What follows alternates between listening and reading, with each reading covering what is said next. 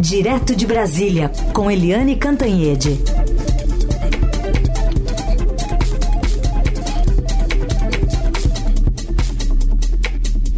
Oi, Eliane, bom dia. Bom dia, Raíssa Carolina, ouvintes. Bom dia, Eliane, bem-vinda. Bom, vamos falar sobre essa eh, esse cumprimento da Polícia Federal de três mandados de busca e apreensão no gabinete em outros dois endereços ligados ao senador Marcos Duval, ele que é do Podemos, do Espírito Santo. As diligências foram decretadas pelo ministro Alexandre de Moraes do Supremo. A polícia chegou até a pedir a prisão dele, mas o, o ministro não acolheu essa solicitação. Ele que é investigado pelos crimes de divulgação de documento confidencial, associação criminosa, abolição violenta do Estado Democrático de Direito, golpe de Estado e organização criminosa. E no currículo dele tem também membro da CPMI dos atos golpistas, né? A gente conversou agora há pouco com a relatora dessa comissão, a senadora Elisiane Gama, que comentou sobre ter no seu bojo ali, né, no colegiado, um investigador que também é investigado. Não há dúvida nenhuma que traz, na verdade, prejuízos no meu entendimento e acho que aumenta o reforço em relação à defesa de alguns parlamentares, que é a questão de ordem pela substituição do senador Marcos Duval como membro de fato desta comissão. Ontem, inclusive, colegas já colocaram isso, havendo a solicitação da substituição. Eu acho que seria muito de bom grado que o próprio senador solicitasse e pedisse a retirada da comissão. Eu acho que ficou um ambiente extremamente desagradável e um ambiente em que não é propício, por exemplo, a permanência dele. Esperamos, portanto, que haja da parte dele um sentimento de fato de uma determinação individual para que ele realmente saia e seja substituído por outro parlamentar. Nesse sentido, a gente está esperando e aguardando aí que a mesa diretora tenha uma decisão que seja minimamente razoável. E no meu entendimento, a razoabilidade seria a definição pela substituição desses parlamentares.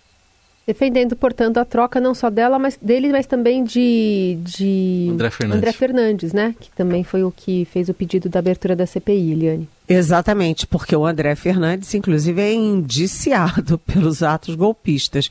É, você não pode pegar uh, quem está sendo investigado pelos atos golpistas para botar numa CPMI para investigar exatamente os atos golpistas. Então, esse é o momento seguinte desse Marcos Duval, que é a pressão dos próprios colegas para que ele saia da CPMI, saia da comissão. Agora, ele vai fazer isso? Se ele fosse uma pessoa minimamente razoável, ele faria, mas ele mostra que ele não é tão razoável assim. Né? Esse Marcos Duval, ele é uma figura muito controversa, foi controversa na, CPI, na CPI uh, da Covid, né? endossando todas aquelas medidas malucas de. Uh, anticientíficas para combate à Covid, endossão das posições é, que não eram é, admissíveis do governo do Jair Bolsonaro na, CP, na Covid e agora ele esse ano já ele surpreendeu todo mundo com uma entrevista em que ele dizia ele, é, de, de, certa forma, denunciava que o presidente Jair Bolsonaro, então presidente, estava uh, envolvido num golpe de Estado. Né? E ficou todo mundo, ué, mas ele é bolsonarista e está denunciando Bolsonaro por tentativa de golpe de Estado? E, na verdade, era uma jogada suja do Marcos Duval para tentar complicar a vida do ministro do Supremo e do TSE, Alexandre de Moraes. Né? Na verdade, ele se dizia ministro do Alexandre de Mor é, amigo do ministro Alexandre de Moraes, dizia que era o espião do Alexandre de Moraes ali no bolsonarismo e, na verdade, era uma história toda sem pé nem cabeça. Ele depois, é, em outras entrevistas, porque ele deu várias entrevistas, depois ele simplesmente é, não sabia se a reunião com Bolsonaro tinha sido no, no Palácio do Planalto, no Palácio da Alvorada, no é, sei lá onde, ou seja, ele estava mentindo descaradamente.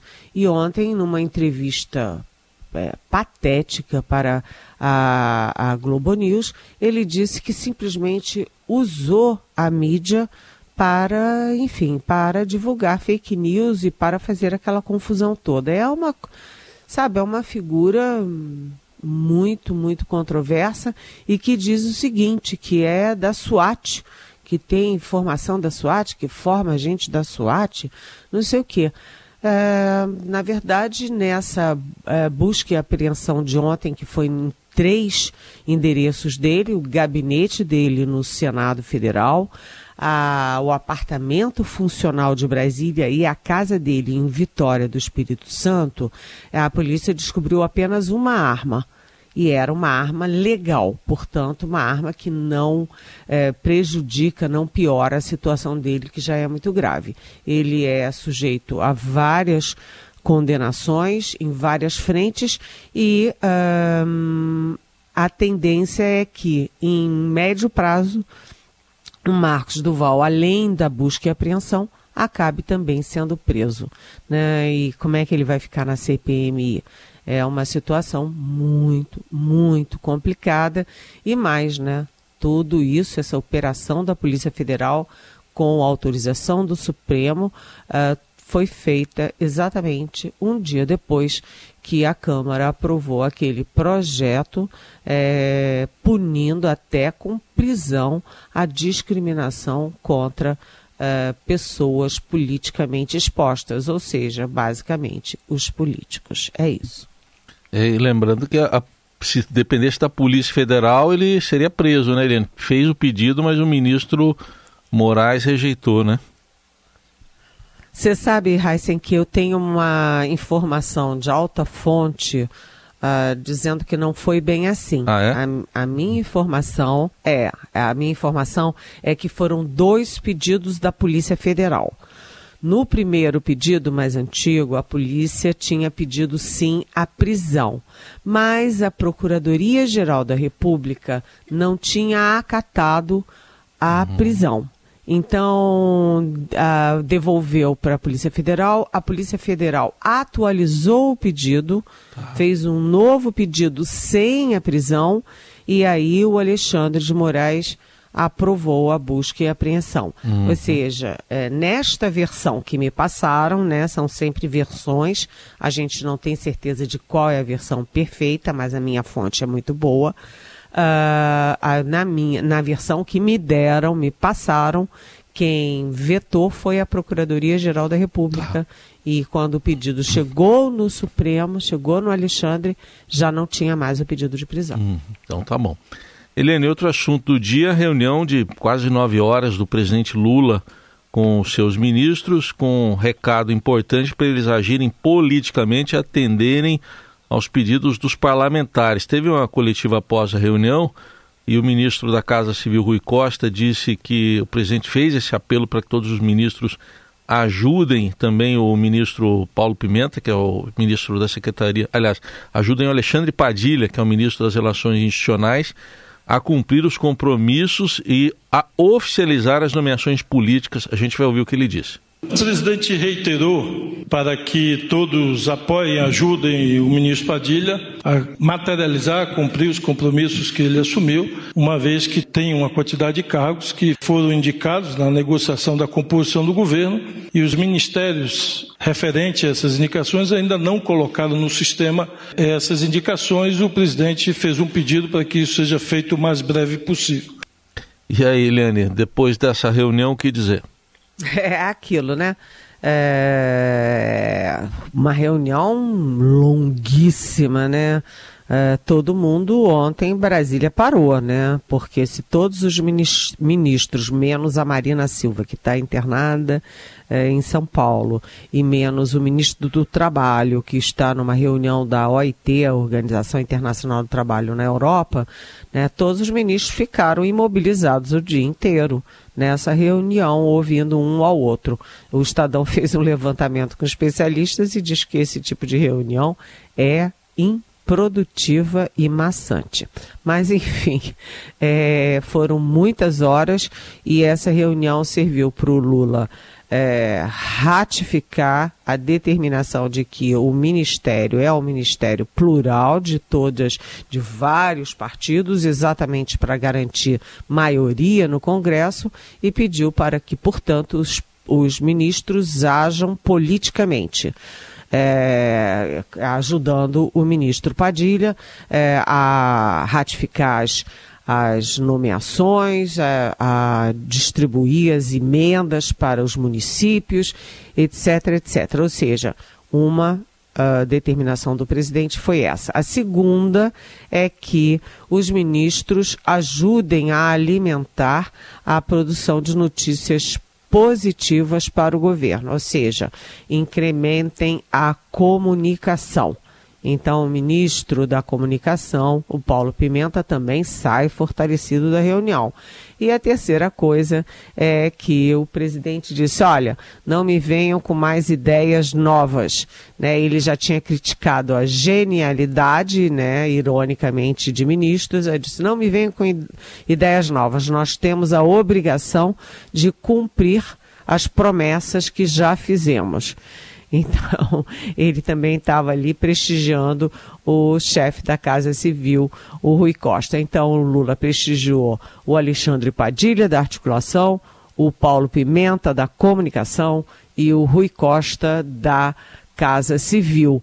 E mandou todo mundo, olha, o governo se mexer para garantir votos, a simpatia e aliados no Congresso Nacional.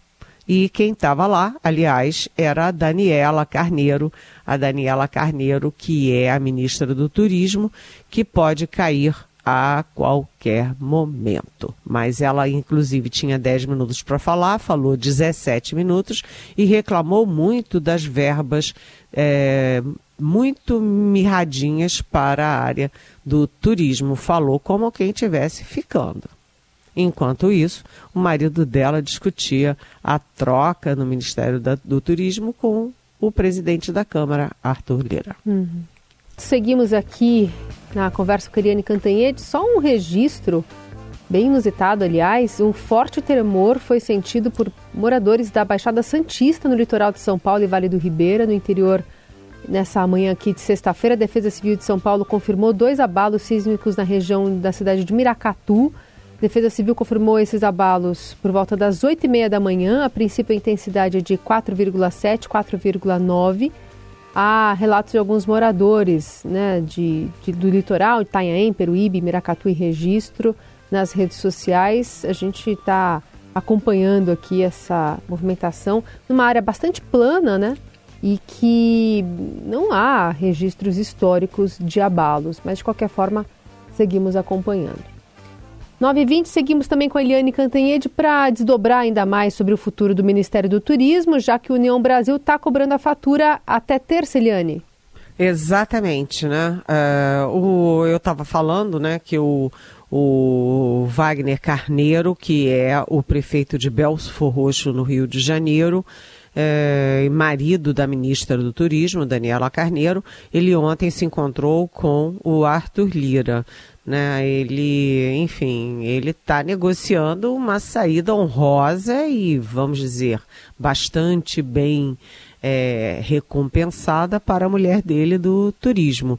E, enquanto isso, o União Brasil é, põe, dá um ultimato para o presidente né, que essa história está se alongando muito, está demorando muito, e eles estão, com, na verdade, com dois ministros. Uma, Daniela Carneiro, que participa da reunião ministerial com Lula, e o outro, que é o Celso Sabino, do Pará, é, que já está com tudo pronto, já é chamado por eles de ministro para lá e para cá.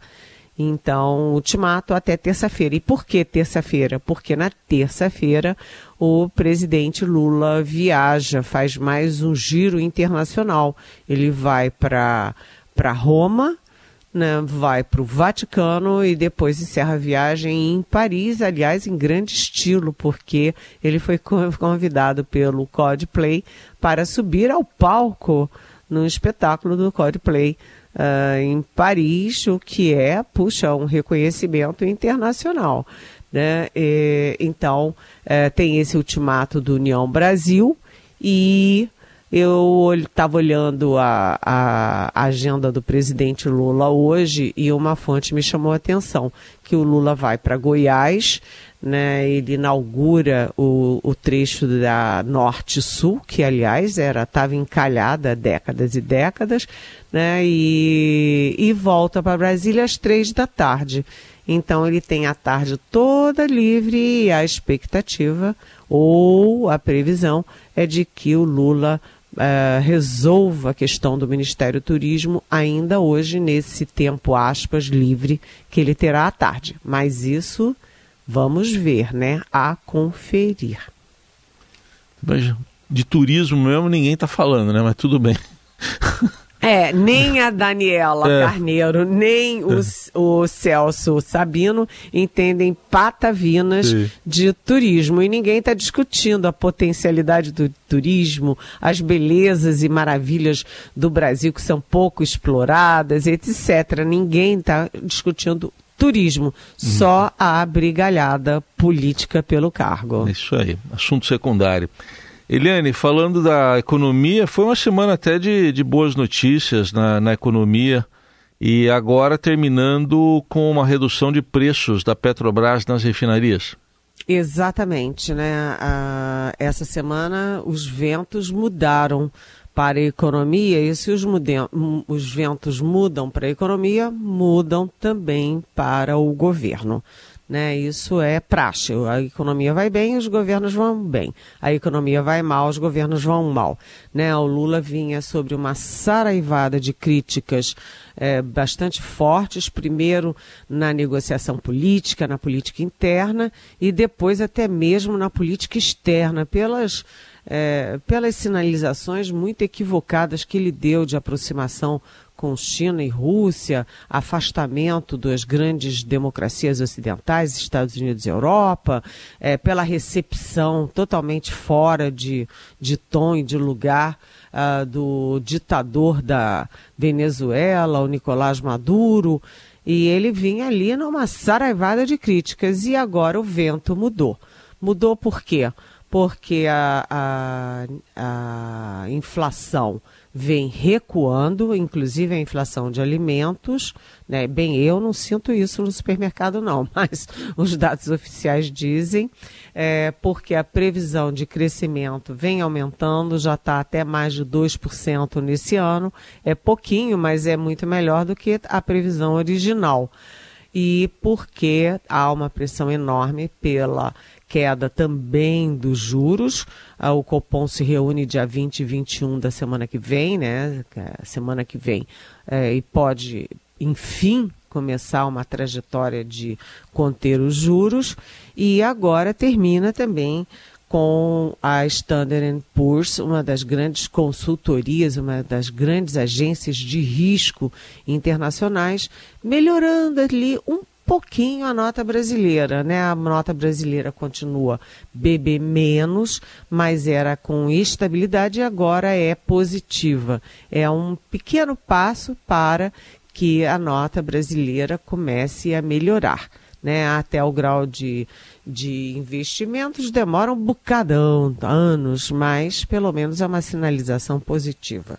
E a gente termina a semana com queda de preços na Petrobras, o que sempre também melhora o humor nacional em todas as faixas e também no setor produtivo, no setor de agronegócio e tal. Ou seja, o Lula que vinha pisando na bola, é, tenta acertar a mão na, na política interna, ele tenta agora também é, recuperar o ritmo na política externa e tem bons ventos soprando que vêm da economia, fundamental pelo óbvio, né? Total. Vamos ver como é que as coisas vão se comportar em Brasília também, no Congresso, né? E o que pode ajudar a economia brasileira se não parar ali nas negociações e nos, nos pedágios que são pagos aí nessas negociações. Eliane, obrigada por hoje. Segunda-feira a gente volta a se falar. Um beijo, bom fim de semana. Bom fim de semana, até segunda-feira. Beijão.